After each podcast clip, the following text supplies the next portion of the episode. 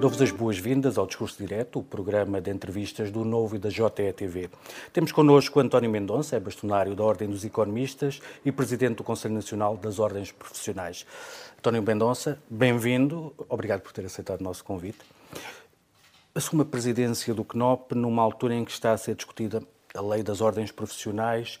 Eh, no Parlamento tem diversas críticas das, eh, das próprias ordens. Como é que nesse chapéu do CNOP, avalia esta proposta e o que é que pretendem fazer? Em primeiro lugar, se me permite, eu queria agradecer a, enfim, o interesse e o convite que me dirigiram para, para, esta, para esta entrevista. É com muito gosto que participo e também, se me permite, também é com grande prazer, com grande honra que os recebo da própria Ordem dos Economistas, hoje, enfim, uma, uma, um local uh, diferente daquele em que normalmente, penso eu, estas entrevistas são realizadas. Portanto, é, é duplamente, eh, sinto-me duplamente honrado, não apenas pela entrevista, mas também pelo facto de ser aqui na Ordem dos Economistas. Relativamente à questão que coloca, é, de facto, é isso. Enfim, é, neste momento está em discussão na Assembleia eh, nova legislação, a alteração da legislação de 2013 e 2015 relativamente ao enquadramento das instituições públicas profissionais e, e isso tem mobilizado a atenção das ordens, por várias razões.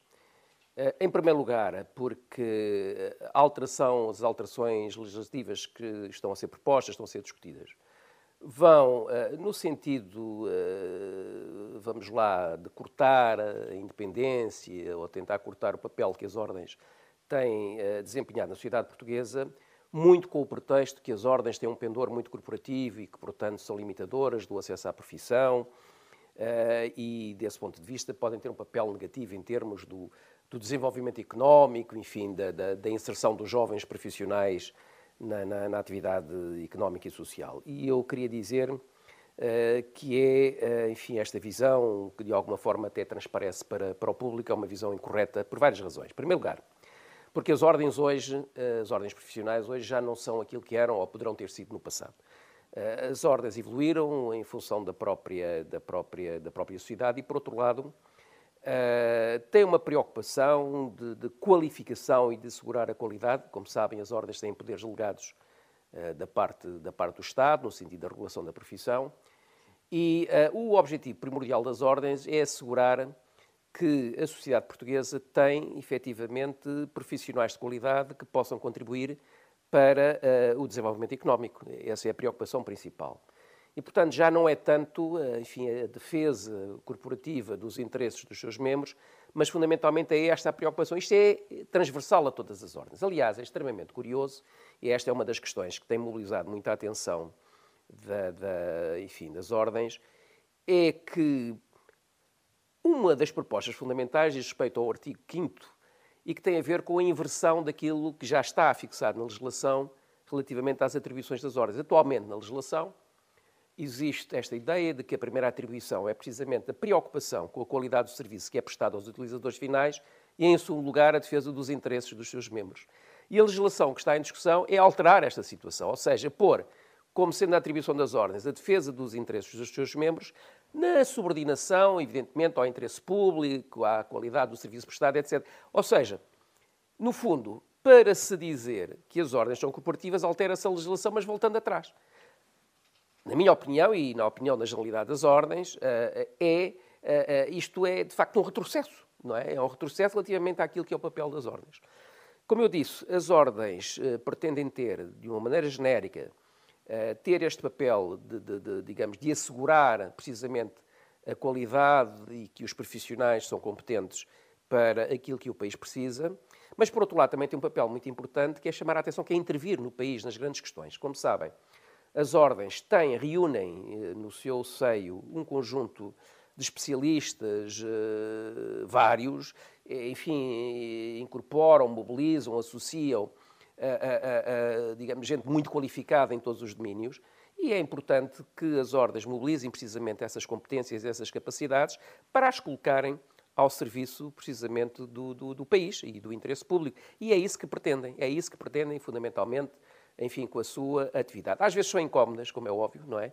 Mas eu penso que os poderes eh, políticos, os governos, sejam eles quais forem, têm eh, a obrigação, até deviam agradecer a participação de instituições com estas características na procura e nas propostas de soluções para os problemas que o país atravessa, não é? Portanto, todos nós sabemos que o país, enfim, tem vindo a atravessar, não obstante todos os aspectos positivos, mas tem vindo a atravessar dificuldades grandes em matéria de, de, de sustentar, enfim, processos de crescimento, uh, mesmo do ponto de vista da evolução dos rendimentos, da sua distribuição, e aqui as ordens podem ter um papel muito importante na, na ajuda. Enfim, há outros aspectos eh, que têm a ver Há, há, há, aspectos diferentes consoante as ordens. Por exemplo, a questão ah. dos estágios preocupa umas ordens e não outras.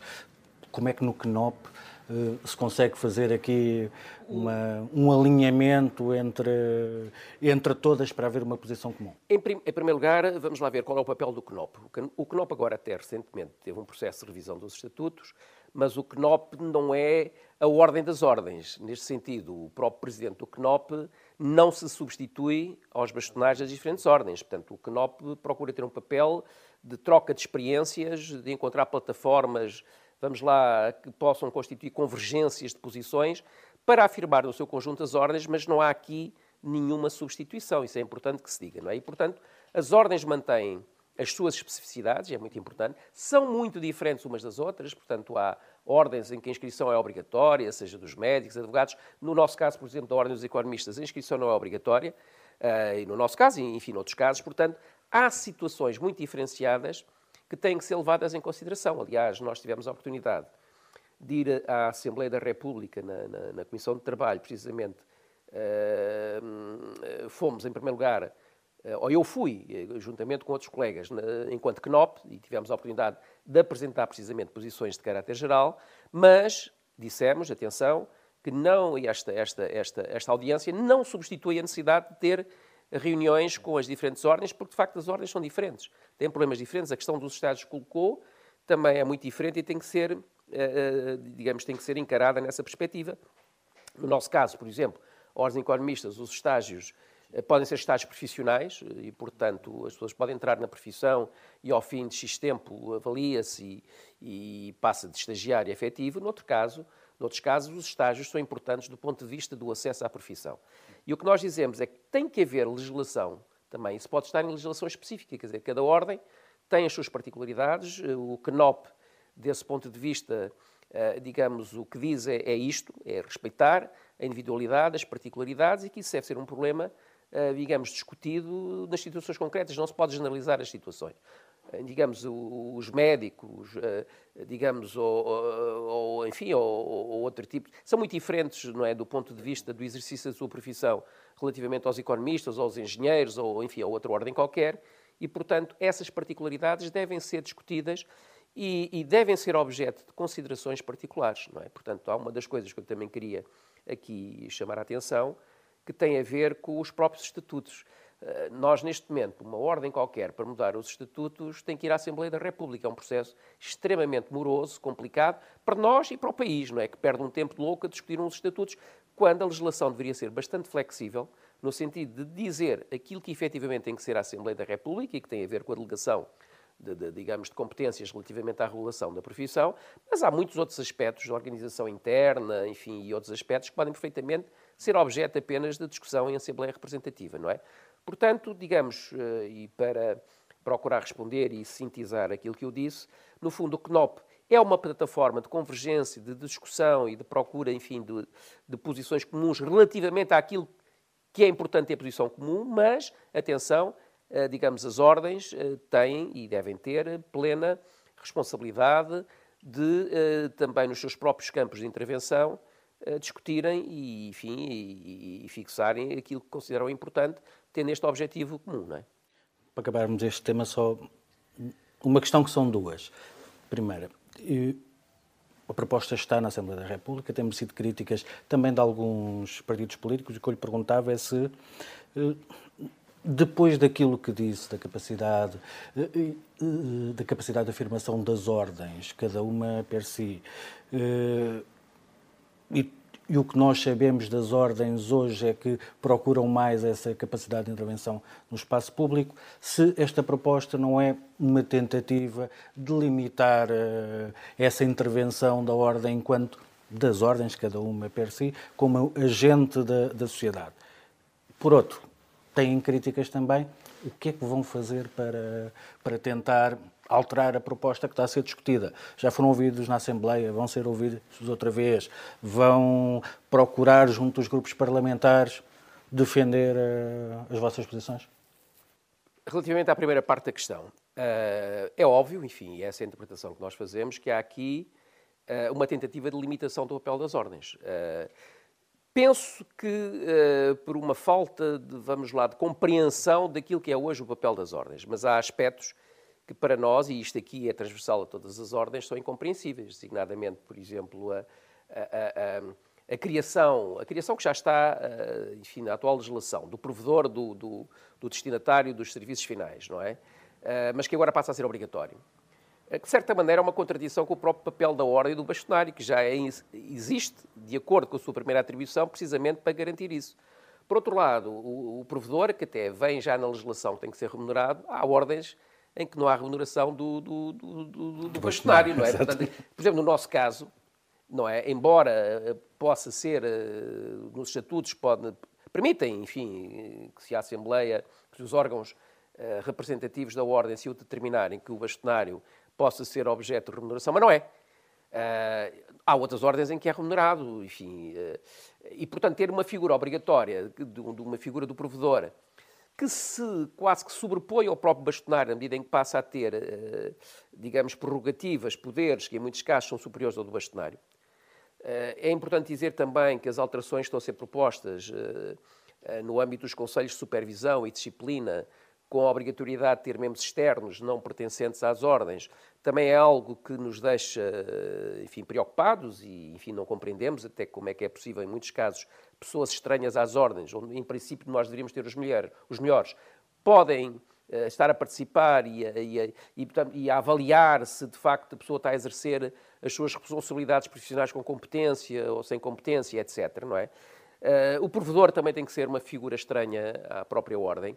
Uh, são coisas que, do nosso ponto de vista, são contraditórias uh, com, com o papel, não se compreende, digamos, transferir para um órgão que pode ter até uma maioria de membros externos competências de supervisão, de fiscalização, de disciplina, quando esse é um papel essencial das ordens e, portanto, nós aí temos sérias reservas.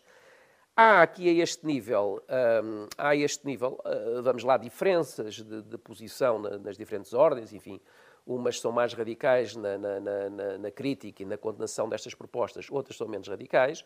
Há aqui nuances, mas são nuances que nós uh, compreendemos perfeitamente e aceitamos, quer dizer, mas não, mas há uma posição comum, que é considerar que isso, no fundo, é, é, é, é de facto é uma ingerência, enfim, como eu disse, uh, nós não excluímos completamente a participação de elementos externos, por exemplo, no caso da Ordens Economistas, até nós pensamos nisso uh, em termos de será importante ouvir os stakeholders, os, enfim, as instituições às quais nós nos dirigimos e, portanto, não nos opomos, pelo contrário, até pode ser importante. E nós próprios já temos alguns, alguns organismos de natureza informal em que procuramos ouvir, enfim, precisamente as instituições, empresas, setores públicos e outras instituições para as quais os economistas vão trabalhar, não é? E, portanto, é importante ter, até porque nós nos interessa dinamizar, a, enfim, a, colocação dos jovens, etc. E, portanto, para nós, agora, não em maioria para determinar, enfim, a, as decisões e a apreciação das próprias ordens. E é por essa razão, repare,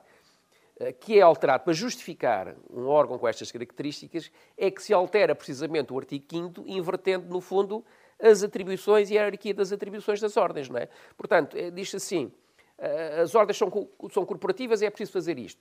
Mas como as ordens já não são tão corporativas, não é? Quanto se quer dizer, altera-se para dizer que cá está, Portanto, a primeira preocupação é essa e, portanto, vamos ter que criar estas instituições. Não é? Portanto, relativamente, nós temos ido, como eu disse, uh, fomos enquanto CNOP e agora está a ir, eu penso que já, já terminou a audiência das ordens, eu estive lá, enquanto presidente do CNOP, estive lá enquanto bastonário da ordem, juntamente com, com outros colegas, e está, uh, houve um processo de audição das diferentes ordens e eu julgo que os deputados, vamos lá ver, a sensação que eu tenho eh, quer da, da, da, primeira vez que eu fui lá enquanto presidente do CNOP, quer depois enquanto bastonário e, enfim, juntamente com outras ordens, eh, enfim, do setor, eu tive a sensação que os deputados que estavam na Comissão estão a ser sensíveis aos argumentos. Portanto, acho que está a haver um processo de, de, de, de, discussão, de clarificação de alguns aspectos, estão a ser sensíveis e, portanto, estou com uma expectativa muito positiva relativamente à, à possibilidade, digamos, das coisas evoluírem uh, positivamente, não é? Portanto, a expectativa é positiva. Aliás, nós vamos ter agora para, creio para a semana, uma reunião das ordens, do, enfim, no âmbito do CNOP, para fazer um ponto da situação e para, uh, enfim, definir orientações, não é? E para definir orientações, enfim, nós tínhamos ficado uh, inicialmente de apresentar até alternativas uh, a cada uma das, das, das propostas de alteração. Uh, enfim, de alguma forma já, já, já fizemos isso nas, nas, intervenções que tivemos na Assembleia da República e vamos ver se é possível ou não. Agora vamos sistematizar. Digamos, fazer uma, uma certa unificação daquilo que é comum, reservando e deixando, isso é claro, que as especificidades próprias das diferentes ordens têm que ser discutidas eh, com cada ordem em particular e, e muitas delas objeto de legislação. Relativamente aos estágios, se me permite voltar um pouco atrás, repara que uh, uh, é possível até alterar a legislação geral. Uh, há problemas, de, enfim, dos estágios que são necessários, sei lá, na advocacia ou, enfim, ou noutras situações. Sim, e mesmo em alguns casos a legislação europeia até exige os estágios de uma Exato. forma obrigatória. Uh, e, uh, mas a legislação atual não permite o financiamento público e fundos para esse tipo de estágio. Eu acho que a própria legislação pode ser alterada no sentido de, de facilitar, por exemplo, financiamento também dessa situação. Como é óbvio, enfim, uma pessoa que termina a sua licenciatura ou o seu curso vai trabalhar uh, de graça, não é propriamente a melhor forma de Se o estágio é obrigatório pode ser financiado pelo IFP, exatamente, é, é uma das exatamente. Enfim, e, e, de outras, e, de outras, e de outras instituições, enfim, nós temos que ter aqui uma, uma postura de, de, vamos lá ver, de discussão, de encontrar as soluções para os problemas e não de estar aqui numa, nós é que estamos bem, vocês é que estão mal, etc. Acho que o país eh, exige que haja aqui, eh, enfim, uma consciência, uma responsabilidade no sentido de encontrar as soluções e, como eu disse, e voltando atrás, nesta perspectiva de que as ordens são instituições fundamentais para a procura de soluções para os problemas que o país eh, tem, não é?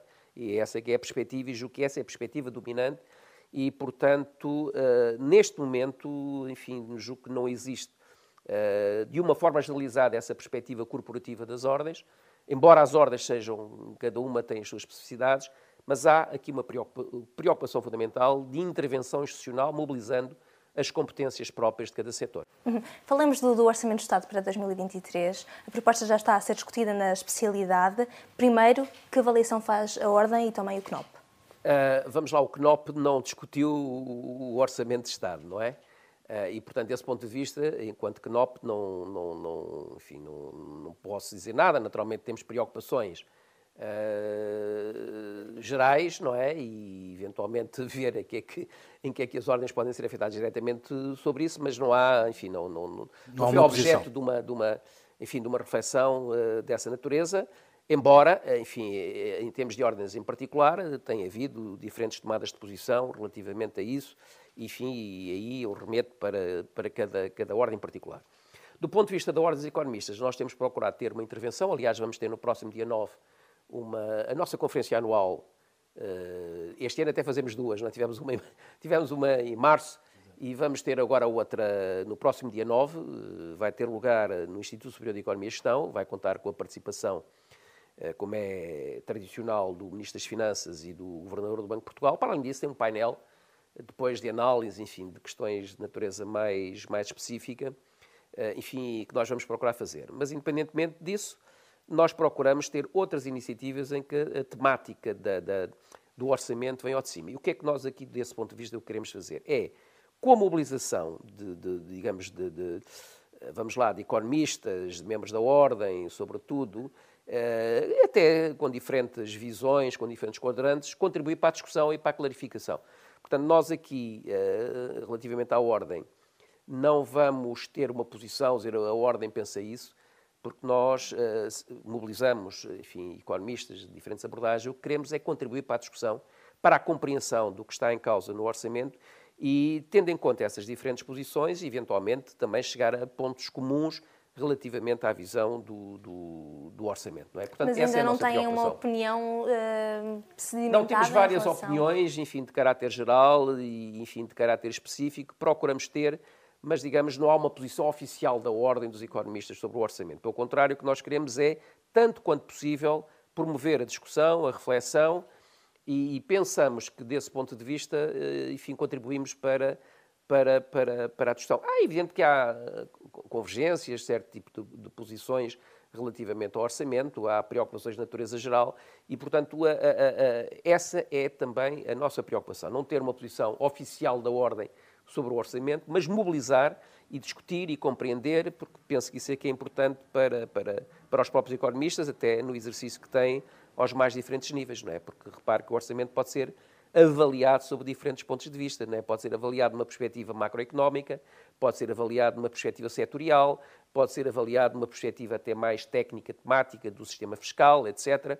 Enfim, é de facto um, um, um, e em termos pessoais já tem uma, uma avaliação dessa proposta? Não, quer dizer, em termos, em termos pessoais e em termos daquilo que tem sido nestas coisas, também a minha própria posição pessoal evolui em função das discussões uh, e, enfim, do conhecimento que eu tenho com os meus colegas, enfim, alguns deles até com, com bastante conhecimento em setores particulares. Eu acho que isso é que deve ser a preocupação. Sei, é, nós temos de estar abertos nesta coisa toda, nós não podemos pensar que temos só por nós próprios a, a, a posição. Temos que olhar, uh, enfim, enquanto economistas agora, estou a falar enquanto economista, nós temos que eh, nós temos que ter, eh, enfim, a nossa própria capacidade de avaliar eh, as diferentes situações, mas também olhar e prever o, enfim, o contexto, não é? E desse ponto de vista, enfim, já enfim, tenho tido a oportunidade de, a vários níveis, emitir opinião sobre, sobre o assunto uh, e, e, portanto, digamos, uh, o que é que nós podemos dizer? Que é um orçamento que é um orçamento que reflete bastante a situação que nós estamos a atravessar. Vamos lá, e de forma contraditória, não é? E de forma contraditória. Porque, por um lado, uh, vamos lá, procura responder, enfim, à crise enfim, que nós estamos a atravessar e, e seguramente que vai evoluir de forma negativa nos próximos tempos. Por outro lado, procura, enfim, ter em conta as restrições de vária natureza que existem, quer no plano interno, quer no plano internacional, designadamente o facto de nós pertencermos à, enfim, à zona euro, à União Europeia, eh, que eh, enfim, determina que nós tenhamos que respeitar certo tipo de regras, não é? E, portanto, esse ponto de vista, eu, do ponto de vista, enquanto economista, em termos pessoais, diria que é um, que é um orçamento que tem várias características. Em primeiro lugar, uma característica de precaução, uh, e, portanto, julgo que há aqui uma certa timidez relativamente a, a, enfim, há medidas, não é? Porque há aqui um certo temor de como é que a situação irá evoluir e, portanto, julgo que aqui o orçamento de alguma forma procura cautelar, uh, vamos lá, situações, eu não direi inesperadas, porque há uma certeza, não é? Nós temos tendência sempre a falar em termos de incerteza, eu julgo que há certezas de que a situação a evoluir, enfim, não será seguramente para melhor, pelo menos nos próximos tempos, não é? E, portanto, julgo que há a preocupação de, de haver aqui flexibilidade para responder, entretanto, a evoluções eh, que eventualmente não estejam, não estejam previstas. Mas essa precaução é equilibrada ou é excessiva? É o orçamento do que, de que o Vamos país Eu teria tendência a dizer, eh, quando nós olhamos para o cenário macroeconómico, que é, enfim, um cenário heroico, não é? Como nós dizemos, não é? No sentido que nós olhamos, poderá haver aqui eh, digamos, um excesso de otimismo relativamente às previsões. Uh, embora agora recentemente nós tenhamos tido a informação, uh, digamos, as estimativas para, para, para o crescimento da economia no, no, no terceiro trimestre, e são relativamente, uh, vamos lá, positivas, no sentido até que aumenta relativamente ao segundo trimestre, não é? Embora haja uma, digamos, uma, uma tendência geral, digamos, declinante, agora mas, mas que é positivo e, enfim, penso que tem a ver muito com, com o terceiro trimestre, não é? Tem a ver ainda com o período do turismo, do verão, etc. E isso, isso reflete-se, não é? Uh, agora, eu diria que há aqui, eventualmente, por exemplo, a própria taxa de inflação de 4%. Vamos lá, é, é, é, é evidentemente, vamos lá, uma projeção também arriscada, não é? A eventualidade da não concretização deste cenário é elevada. É elevada, em primeiro lugar, por condições próprias, mas fundamentalmente porque Portugal está inserido num contexto é fortemente dependente das dinâmicas que se gerarem a nível internacional, com a Espanha, na Europa. Mesmo a estimativa para, para este ano já estará desajustada em relação ao Já está, eh, já está, eventualmente já está, vamos ter a projeção eh, para, eh, enfim, já existe últimas, a última evolução em termos homólogos, digamos, a inflação aponta de facto para... E, enfim, é natural que haja aqui um, um, um, desajustamento, um desajustamento grande. Digamos que o critério fundamental depois é aferir com, com a evolução da realidade. Mas eu diria que numa primeira análise, eh, eu diria que há aqui um certo otimismo de, de projeções. Mas eu penso que isso é deliberado. Eh, vamos lá ver. Em primeiro lugar, no contexto que nós estamos a atravessar, não se pode estar Uh, temos que ser realistas, uh, mas vamos lá, dentro do leque de possibilidades, e repare que, apesar de tudo, aquilo que é o cenário do governo não se afasta muito, enfim, de, de previsões de outra natureza, quer a nível nacional, quer a nível internacional. Enfim, há, há, há barreiras, quer dizer, não é um orçamento, não é um, um cenário completamente fora daquilo que têm sido as previsões. Por outro lado, há, o, digamos, há um aspecto que é importante salientar, que é a introdução de políticas, este orçamento é a introdução de políticas, uh, coisa que muitas outras uh, previsões não, não, não, incorporam, que é a própria as orientações políticas. Uh, agora, eu penso também que há aqui a preocupação de criar margem de manobra, porque há, enfim, discute-se muito se o, se o orçamento deveria ser mais expansionista ou menos expansionista mais contracionista ou menos contracionista. Em primeiro lugar, eu julgo que nós temos também uh, desviar esta discussão do, do, do, mais ou menos contracionista ou expansionista da questão de mais déficit ou menos déficit. Não é? Portanto, é importante ver a, a despesa, por onde é que ela é orientada, quais são os, uh, os seus objetivos. Acho que é preciso ver um, ter uma perspectiva mais ampla do orçamento e não apenas concentrar no déficit da dívida. Agora, eu julgo que, enfim, há aqui também um, certo receio que possa acontecer uh, coisas que já aconteceram no passado. Quer dizer, há aqui uma grande incógnita ainda relativamente àquilo que vai ser a evolução da posição europeia em termos de resposta à crise. E é importante, enfim, a situação que nós estamos a atravessar no plano europeu e no plano internacional não pode ser objeto de uma resposta meramente de um país, tem que ser feita de uma forma enquadrada e integrada, não apenas a nível europeu, mas também a nível internacional. E, de facto, há aqui algum déficit, não diria de consciência, mas pelo menos de ação relativamente à necessidade de uma resposta global. E há também, enfim, quando nós olhamos para a Europa, começam a ver-se divergências relativamente à atitude a tomar. Para já no plano da política monetária, não é?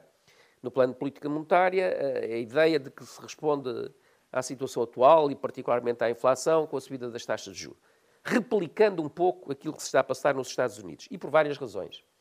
Não apenas por replicar em si, mas também porque há o temor de que a depreciação do, do euro em resultado do diferencial das taxas de juro possa significar, uh, uh, enfim, uh, aumento dos custos dos produtos energéticos, com repercussões em termos da própria inflação, etc. Bom, há aqui uma arbitragem entre inflação e recessão que se tem que fazer e, e provavelmente, se nós dermos, eh, enfim, prioridade e grande peso a, conter a inflação, nós vamos gerar, eh, de facto, uma, uma grande recessão. Há aqui aspectos que importa ter em consideração. Em primeiro lugar, a situação dos Estados Unidos e da Europa é bastante diferente, por várias razões. A própria dinâmica de recuperação da economia americana que aconteceu no, enfim, nos últimos tempos é diferente da europeia. Por outro lado, também, nós temos que olhar para os Estados Unidos, é um país autossuficiente em matéria energética é um país uh, cuja moeda é uma moeda internacional, na qual são referenciados os preços da energia e, enfim, de outras commodities. Portanto, está numa posição muito mais confortável. A Europa não tem essa situação, não é? Por outro lado, a dinâmica de inflação não é a mesma que era dos, dos anos 70 ou 80. Não há aqui uma espiral salários-preços, uh, no sentido de que os salários podem gerar aumento dos preços, etc. Não é nada. Quer dizer, quando nós olhamos para as estatísticas e para ver o que é que está a dinamizar a inflação fundamentalmente tem a ver com os produtos energéticos e com, e com os produtos uh, dos bens uh, alimentares não transformados, não é? Uh, e, portanto, é isso basicamente o que está a comandar. Portanto, a dinâmica de inflação, é uma dinâmica completamente diferente e que já vem de trás na própria recuperação da, da, da, da, Covid, não é? da pandemia, não é? Portanto, não se pode generalizar e, portanto, vamos lá ver, isto significa também que esta não sei porque há aqui um certo masoquismo de pensar que as taxas de juros. Nós corremos riscos no atual contexto que, se a subida das taxas de juros forem para além de certos limites, é evidente que nós temos de trabalhar no sentido da normalização da política monetária, não faz sentido taxas de juros zero, enfim, eh, nominais, não é? Zero ou negativas mesmo. É uma coisa até do ponto de vista da... Eu que sou professor de economia tenho Teórico. dificuldade em explicar aos meus estudantes, não é? Como é que isso acontece, é contrário a tudo aquilo que nós andamos aqui a aprender, mas, mas está, eh, enfim, está a acontecer. É evidente que tem que haver uma normalização. Agora, atenção, esta normalização tem que ser feita com conta, peso e medida, não é? Nós não podemos ir na ideia de que para combater a inflação, nós estamos dispostos a ir a uma recessão profunda. Porque pode haver aqui dinâmicas, quer dizer, todos os países a fazerem políticas, eh, digamos, com um pendor mais contracionista num determinado momento, eh, pode levar efetivamente a uma recessão brutal a nível internacional, da qual seja muito difícil sair e, tenha repercussões depois a outros níveis, incluindo o plano político, e militar e social. Para já, enfim, não falar, enfim, eu como sou economista, quando falo em eh, economia, tenho tendência sempre a meter o social no meio, não é? Porque, vamos lá, os rendimentos das pessoas, a distribuição dos rendimentos é uma matéria económica, não é apenas uma questão de natureza social, é também fundamental, porque os rendimentos. Se, se tem uma grande quebra dos rendimentos, é óbvio que isso tem uma repercussão brutal na atividade económica, no dinamismo, e quando nós olhamos, por exemplo, para aquilo que se passa em Portugal, nós vemos que é, que é fundamentalmente a procura interna e dentro da procura interna o consumo que tem eh, permitido dinamizar e ainda agora recentemente, eh, digamos, este, este, este, relativo dinamismo agora nas últimas informações tem a ver com a procura interna, não é? Porque em termos da procura externa ela está, digamos, a ter impactos negativos, enfim, está a diminuir e, portanto, internamente é que se está a gerar a dinâmica para sustentar o crescimento e a tendência vai ser para isso, não é? Porque Aliás, são tendências que já vêm de trás, não é? desde a crise de 2008-2009, quando nós comparamos as estatísticas de evolução do comércio internacional, por exemplo, com a, com a evolução do produto, eh, antes da crise de 2008-2009 apontava-se para taxas de crescimento do comércio internacional duas ou três vezes, até um pouco mais, uh, superiores à, à dinâmica de, de, de, crescimento do produto e agora praticamente as taxas são idênticas, não é? O comércio internacional aumenta a, a mesma taxa do crescimento da, do produto o que, enfim, eh, aquelas tendências que vinham para o aumento do peso das transações internacionais, eh, provavelmente estão a sofrer aqui um, uma paragem. Não sei se, se, é apenas uma paragem ou se é uma tendência, porque também temos os países a olharem para dentro de si próprios cada vez mais. Não é? Uma última pergunta sobre este tema, só mesmo para terminar. Eh, também é relator do parecer do SES hum. sobre o Orçamento do Estado. Queria perguntar-lhe rapidamente se os parceiros sociais partilham das opiniões que têm expressado sobre o Orçamento do Estado. Uh, vamos lá ver. Uh, o, eu tive a oportunidade de fazer a base, o, o primeiro parecer sobre o Orçamento de Estado, mas esse parecer depois é objeto de discussão entre os parceiros. E é um processo que ainda está a decorrer. enfim, já tivemos várias reuniões. Vai ter na próxima semana o seu epílogo, não é, com a, enfim, a discussão em plenário da, da, no âmbito do SES e depois, dia 10, vai haver uma apresentação na, na Comissão de Economia e Finanças da Assembleia da República. Bom, eu quero dizer que eu fiz o parecer, enfim, com, com, com duas preocupações. Em primeiro lugar, naturalmente, que é a minha leitura, não é? Nestas coisas todas, ninguém foge à sua formação e tem a minha leitura, mas também com a preocupação e procurando aqui ter a sensibilidade para as diferenças de posições. Como sabe, o SES tem instituições diferentes, com responsabilidades distintas na sociedade portuguesa e, e, portanto, eu também tive a preocupação de procurar fazer a convergência de posições. E essa é uma preocupação. Portanto, o documento final que vai sair, eh, ele já, relativamente à proposta inicial, eh, já teve, já teve enfim, incorporações, coisas que cortam, coisas que acrescentam, etc. Enfim, se é assim, penso eu, a, a, a, a, maneira de trabalhar do SES, e acho importante gerar, eh, digamos, alguma convergência. Mas digamos que há há posições, enfim, que são posições eh, convergentes eh, e preocupações que são convergentes, enfim, do, aos vários níveis. Há, de facto, uma preocupação generalizada com as consequências sociais do orçamento, não é? Há um certo eh, receio de que haja, digamos, um privilegiar de, de, digamos, de posições de natureza mais, enfim, eu não diria mais contracionista, mas pelo menos que fiquem aquém daquilo que era a expectativa dos, dos, dos enfim, dos parceiros, é? dos parceiros sociais, seja do ponto de vista das famílias, seja do ponto de vista das empresas, há, digamos, essa preocupação. Uh, mas julgo que existe também, da parte generalizada do, dos parceiros, uh, enfim, uma consciência daquilo que são hoje as restrições, não é?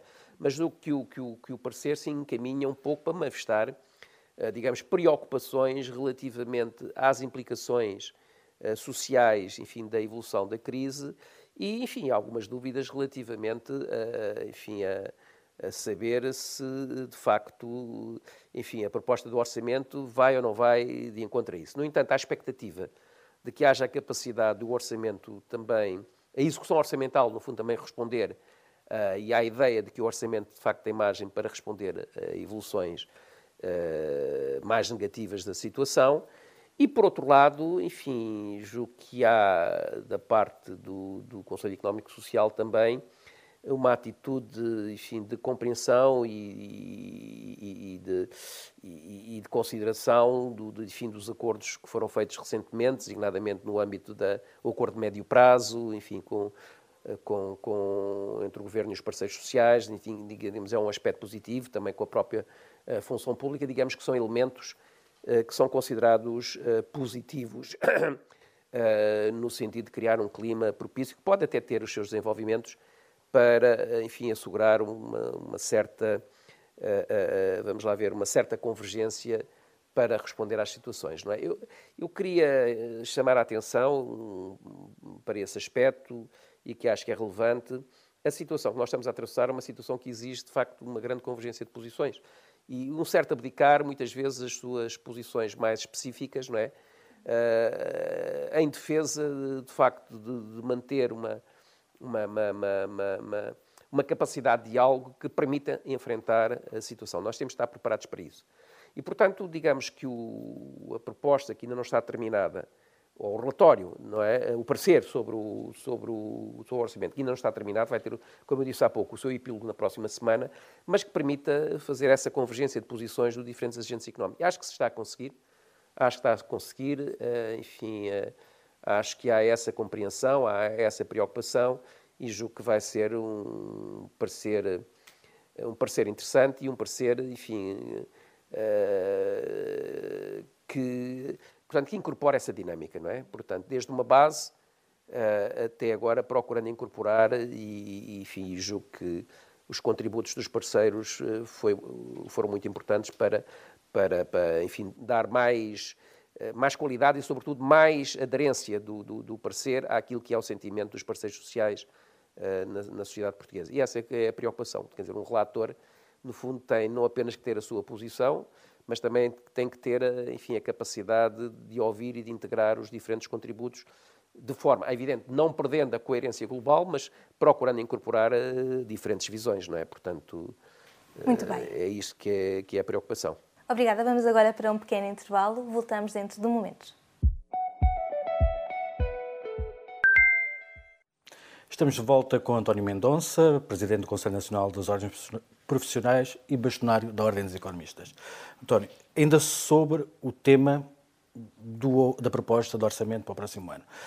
Eh, falou na necessidade de convergência. O que eu lhe perguntava era se nós tivemos já um, já um exemplo de, de processo orçamental eh, neste quadro político de maioria absoluta.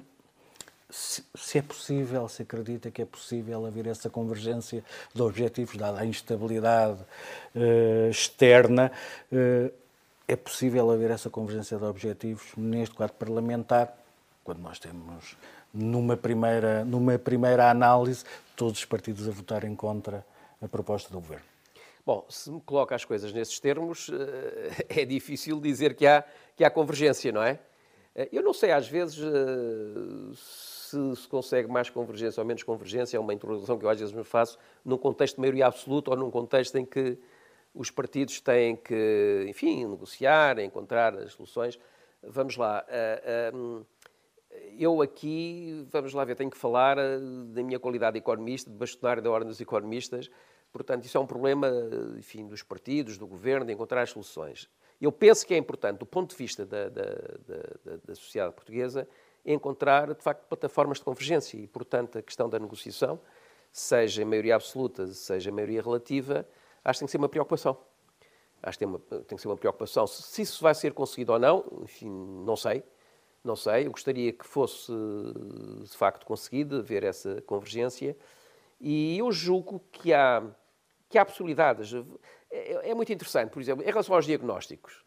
É muito engraçado porque, em relação aos diagnósticos, todos nós estamos de acordo em questões essenciais, do ponto de vista de que a economia precisa ter mais dinamismo, é importante capitalizar as empresas, é importante ter em conta uh, as políticas de rendimentos, uh, é importante promover a competitividade.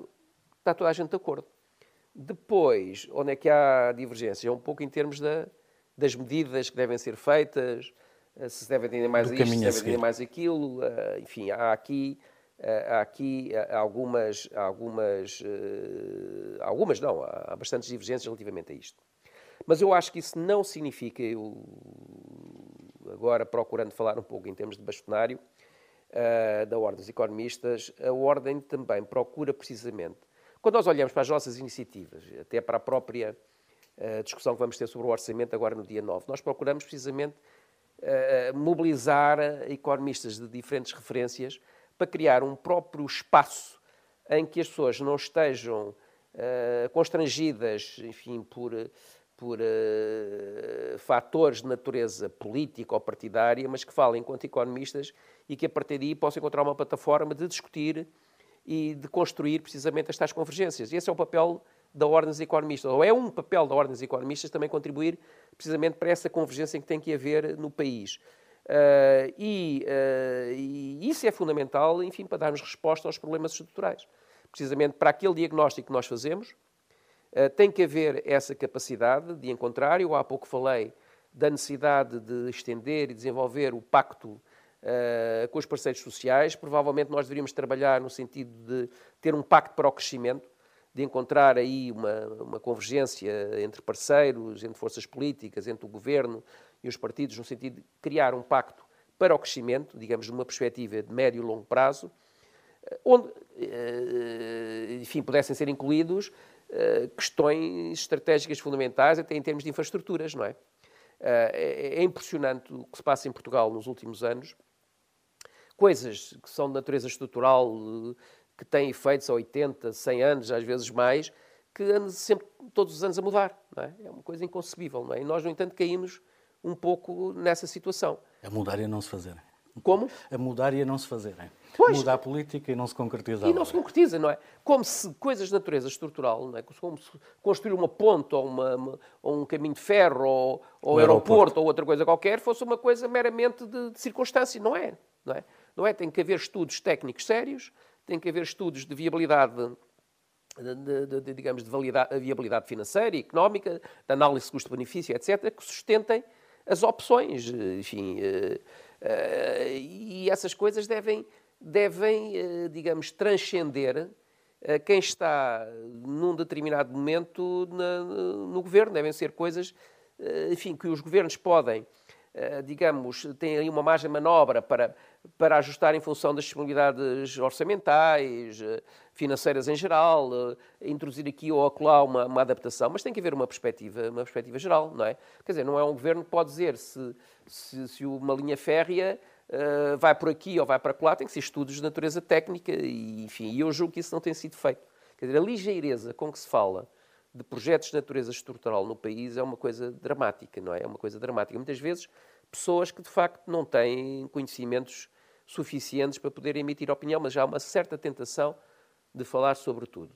E eu acho que o país necessita, enfim, acho que o país necessita de reforçar e mesmo até de introduzir o vetor estratégico nas grandes opções. Muitas vezes está ausente. Nós temos tendência a ir um bocado nos chavões, nas palavras da moda, enfim, todos nós falamos da transição digital, nas alterações climáticas, eh, na identidade de género, na igualdade de género, etc. Eh, mas muitas vezes isso acaba por ser chavões, não é? Porque nós temos que, do ponto de vista do país, ter projetos concretos e, eh, e digamos, e, e, e opções de natureza estrutural que elas próprias podem dinamizar a, economia, não é? Digamos que uma linha férrea, por exemplo, agora Lisboa-Porto Vigo, ou o aeroporto, não são meramente projetos em si, porque eles têm um efeito de, de digamos, de, de, de, dinamismo da economia, efeitos diretos, indiretos, enfim, como nós dizemos é, Na, quando estudamos esses, esses, esses assuntos, é, diretos, indiretos, induzidos, catalisadores, que têm que ser todos eles objeto de, mensuração de, de ver o que é que isso gera. Portanto, e há muitas vezes a tendência para olhar o projeto apenas em si, não para ver o que é que os efeitos dinâmicos que eles podem ter. Por exemplo, todos estes projetos poderiam servir uh, já, uh, e devia-se já começar, uh, no sentido de ver como é que as empresas se podem organizar, articular, cooperar, no sentido de dar resposta à procura que esses próprios projetos vão ter, designadamente em termos tecnológicos. Não é? Quando se cria uma, uma linha de alta velocidade não é? entre Lisboa e o Porto, ou quando se vai construir, repare, isso é um projeto também tecnológico, não é? que pode dinamizar as próprias empresas em Portugal e organizarem-se já como é que podem dar resposta do ponto de vista da sinalização, do ponto de vista das comunicações, do ponto de vista dos próprios materiais que são utilizados. Isso é um esforço que tem que ser feito desde já. As empresas têm que se preparar para isso, não é? Não pode ser depois, eh, eh, enfim, muitas vezes o que é que acontece? Como as coisas não são preparadas, vêm as empresas, os concursos internacionais, etc., vêm empresas com mais capacidade e, e, e, e ganham os, as propostas todas. As próprias empresas portuguesas já deveriam estar, digamos, a preparar-se para se ligarem a empresas internacionais que pudessem fazer eh, enfim, eh, cooperações no sentido dar resposta a isto. Portanto, eu acho que é esta perspectiva que tem que se ter e que se perdeu. Aliás, é engraçado, não é? Quando nós uh, olhamos e queremos apresentar perante a Europa, não é? as capacidades que nós temos para contribuir para a resposta aos problemas atuais, ainda são projetos que vieram de trás, não é? Desde Sines, Alqueva, etc. Quer dizer, há uma falta de novos eh, de novos projetos né, que nós possamos apresentar como bandeiras. Isso traduz, na minha opinião, alguma coisa, não é? alguma incapacidade que tivemos nas últimas décadas de, de facto, de encontrar uh, âncoras novas para sustentar o crescimento do país a, a, médio e a longo prazo, não é? Portanto, houve uma, nós estamos, de certa maneira, viciados na Europa, é? na expectativa que venha da Europa as soluções para os nossos problemas. E, ao contrário, acho que nós temos que encontrar resposta para os nossos problemas internamente, mas também contribuir para a própria procura de soluções para os problemas europeus. Também não são tão pequenos assim, não é? Eh, a própria Europa vive, enfim, momentos de, enfim, de uma certa eh, indefinição estratégica também relativamente àquilo que poderá vir a ser no futuro, tendo em conta a alteração da, da, da, da, da, da geoeconomia, enfim, das relações globais que neste momento se estão a produzir, em que a Europa não sabe exatamente ainda muito bem como é que se há de posicionar sobre isso, não é?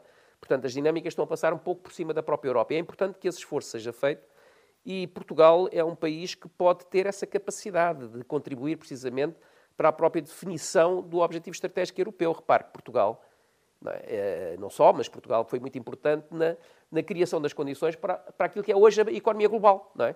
Se não tivessem sido os portugueses uh, irem aí pelo mar afora e chegar lá e fazer a integração uh, geográfica do globo, provavelmente hoje a economia não, não era como é. E repare que é muito interessante, não é? quando nós olhamos, por exemplo, para aquilo que são as perspectivas da China com as rotas da seda, é fazer o percurso inverso e recuperar aquilo que os portugueses fizeram, não é? Porque aquilo já existia. É, é muito interessante e eu acho que nós temos de ter presente esses aspectos, não é? Das dinâmicas que estão a ocorrer e também o papel que nós podemos ter, porque Portugal é um país enfim, que tem que ter também uma posição, penso eu, bastante afirmativa neste contexto internacional, privilegiando as relações que tem com os países africanos, com o Brasil, até mesmo com a Ásia, com a própria China, com a própria China, e, portanto, podemos ter aí um papel. Não podemos abdicar disso, não é? E, ao, não abdicarmos disso, acho que nós podemos também uh, contribuir para a própria uh, para a própria Europa se afirmar, não é? Para a própria Europa se afirmar, porque, enfim, Portugal é um país que, através do qual a Europa se relaciona com o mundo, não é? E isso é importante, penso eu, de valorizar. Então, só para fecharmos completamente o orçamento, fala em investimento, o investimento tem sido o, o amortecedor do, das contas públicas, quando há página é o investimento que sofre. Quando nós temos a perspectiva de um, de um, crescimento ou de uma evolução económica no próximo ano muito assente no investimento tanto público como privado, isso não o deixa preocupado, tendo em conta o histórico e tendo em conta as necessidades que falou? Naturalmente, vamos lá ver. Naturalmente, enfim, eh, vamos ver, não é? De qualquer forma, eh, eu penso que o investimento público, enfim, aquilo que está previsto ainda não recuperou para os níveis que já teve no passado. O investimento público já foi, teve um peso muito maior no PIB do que, do que tem nos nossos dias. o próprio investimento privado em Portugal também carece, digamos, de aumentar a sua participação no PIB. Enfim, os últimos dados da AMEC apontam para que enfim, a percentagem de investimento na, no PIB em Portugal uh, ainda continua abaixo da, da, da, enfim, da, média, da média europeia e, portanto, nós temos que recuperar o peso do investimento. Aliás, um país que quer resolver os seus problemas tem que, tem que apostar bastante no investimento, não é? Como é óbvio, não é? tem que apostar bastante no investimento. E o investimento público pode ter um papel muito importante, uh, como nós dizemos, aqueles efeitos de crowding in, não é? digamos, ou seja, Uh, e voltando à, àquilo que eu há pouco disse dos projetos, de infraestruturas, etc., pode ter aqui um papel muito importante em termos de dinamização do próprio investimento privado. E, portanto, desse ponto de vista, eu acho que não deveria ah, ser o, a Câmara de compensação para outro, ou seja, deveria ter um papel em si. Deveria ter um papel em si, deveria ser uma grande aposta de natureza estratégica, porque isso julgo que é importante para a economia. Portanto, nós devemos dar prioridade, de facto, ao investimento. E um investimento sério, um investimento reprodutivo uh, e um investimento baseado em orientações estratégicas, não é? Uh, portanto, desse ponto de vista, não tenho dúvida nenhuma em, em, em, em, digamos, em considerar que a aposta no investimento deve ser, deve ser decisiva. Falou na questão do, do aeroporto. Há muitos anos que se fala desta questão. Agora há um entendimento entre o PS e o PST. Pode ser que finalmente avance o novo aeroporto? Espero que sim. Espero que sim, embora, vamos lá ver, eu tenho algumas dúvidas. É importante um acordo político, mas mais uma vez, uh, uh, uh, eu acho que esse acordo político deve ser feito na base de avaliação de natureza técnica ou económica de, de, da questão do aeroporto. Enfim, aliás, a própria Ordem dos Economistas foi, participa na, na comissão de acompanhamento enfim, da, dos trabalhos que vão ser desenvolvidos nesse sentido. Nós estamos com expectativa relativamente a isso e esperamos dar o contributo mobilizando pessoas, enfim, também competentes nesses, nesses níveis de, de análise, não é? E vamos procurar fazer isso. Uh, ah, um, o conceito de aeroporto, já agora se me permite aqui uma observação, uh, uh, um, mais uma vez, insere-se, é, é, é, um investimento estratégico, não é? Quer dizer, nós não vamos construir uma mera estação ferroviária, passo o termo, agora uma estação eh, onde os aviões eh, chegam e partem, não é? E os passageiros entram e saem. Não deve ser apenas visto nessa perspectiva. Deve ser visto também numa perspectiva de natureza mais geral. Hoje em dia, numa perspectiva de uma cidade aeroportuária, eh, na criação de um hub, na valorização da posição internacional do país, deve ser visto no âmbito das sinergias que pode gerar, enfim, não apenas a nível regional, mas no próprio país, um, um, um, local onde pode atrair uh, as, as, logísticas uh, de interseção de diferentes uh, meios, modos de transporte. Portanto, ou seja, tem que ser visto numa perspectiva global, não é meramente uma resposta. A Europa, a Europa perdão, a Portela está, está está neste momento uh, uh, bloqueada, não é? É para arranjar uma coisa mais, arranja-se mais uma coisinha ali. Não acho que não tem que ser visto, quer dizer, a Portela neste momento já não responde àquilo que poderia ser um, um, um, aeroporto num país como Portugal, não é?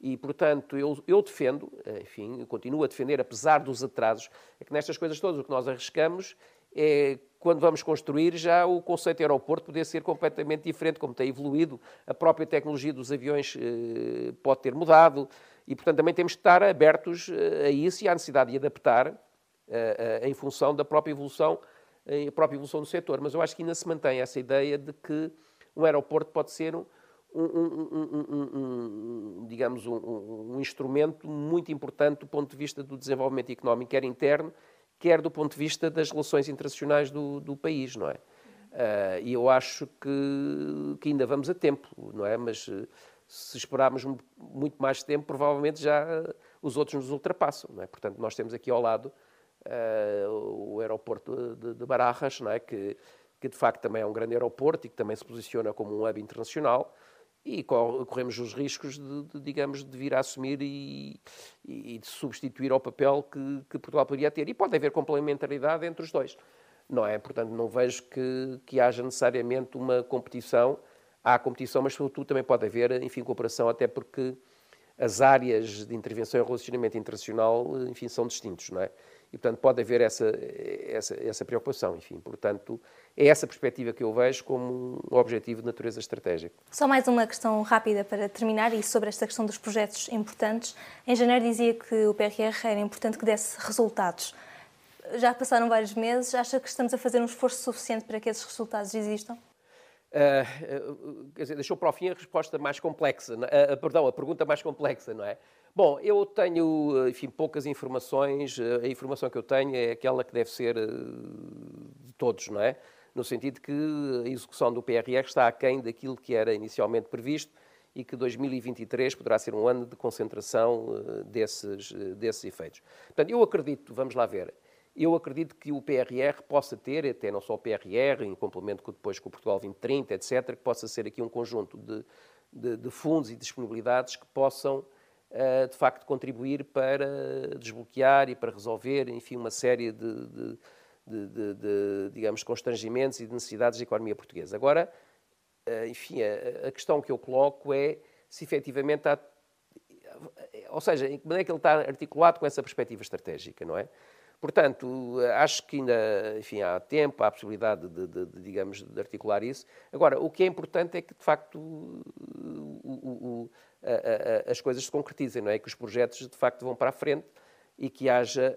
Agora, o que é que eu temo, isso é que é importante ter e por isso é que nós também, na Ordem, vamos procurar acompanhar, enfim, criar aqui, uh, gerar aqui um acompanhamento e uma discussão à volta disso é que, no fundo, uh, o PRR eh, não possa ter efeitos na economia portuguesa como anteriores grandes concentrações de fundos tiveram, não é? Porque tiveram efeitos uh, imediatos, uh, enfim, efeitos de curto prazo, mas depois aquilo que ficou foi pouco. Nós tivemos um boom, não é? Quando o dinheiro chegou à economia, resolveu muitos problemas, incluindo até problemas de tesouraria das empresas, mas depois o que ficou, nós interrogamos, não é? Uh, quando olhamos para as taxas de crescimento médias do país nos últimos 20 anos, já depois dos fundos, do enorme afluxo de fundos, é facto que país... seja um penso rápido.